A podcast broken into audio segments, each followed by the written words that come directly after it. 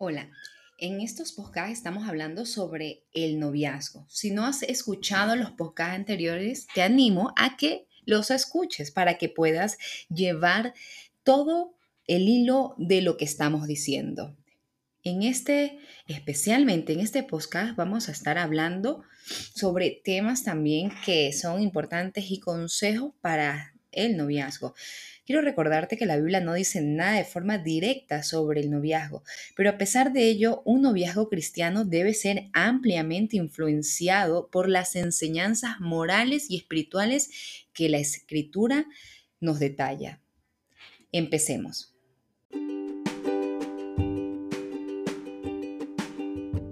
En este podcast vamos a hablar sobre un noviazgo basado en el amor o en la pasión. Una de las preguntas dentro del tema sentimental es, ¿cómo saber que la persona con la que pienso o deseo mantener un noviazgo me ama? ¿Cómo saber que la persona por quien siento algo siente lo mismo que yo?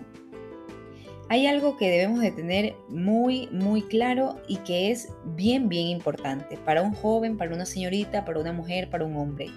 Y es conocer y discernir que la pareja con la que piensan o quieres comprometerte demuestre un verdadero amor y no sea solamente pasión o deseo.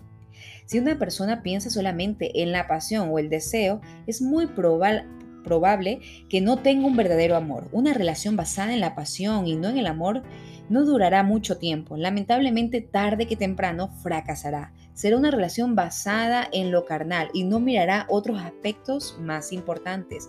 Aspectos tales como el espiritual, que es un factor fundamental para tener una relación sentimental exitosa. También podemos ver que una relación basada en la pasión será donde solamente estarán pensando en abrazar, besar, acariciar, etc. En otras palabras, tendrán el síndrome de pulpos. Una relación basada sobre la pasión se volverá en una enfermedad mental, lo que le sucedió Amón y lo describe la Biblia en 2 Samuel 13:2. Dice que él llegó a enamorarse sin medida de su hermana hasta enfermar y no de amor, sino de pasión y deseo carnal. ¿Te lo puedes creer?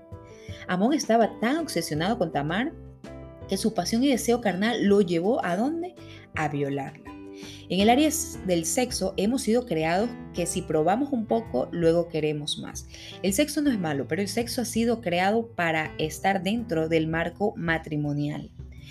Cuando lo sacamos, lo sacamos fuera de ese marco, lamentablemente vamos a acarrear consecuencias. Un poco de caricias el lunes, otro poco el martes, otro el miércoles y más y más nos llevará a un declive en la relación y en nuestra vida personal también. Sin embargo, un noviazgo basado en el amor puro, el primer ingrediente de este amor es el respeto. Cuando en una pareja existe amor verdadero, se respetarán el uno al otro hasta el punto de no desear tocarse hasta que estén casados. Qué bonito, ¿no?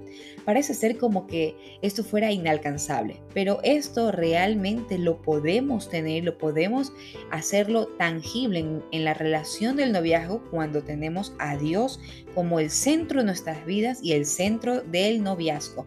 Pero cuando en una pareja existe el fuerte deseo de tocarse, acariciarse y besarse, es una señal que la relación no está basada en amor puro.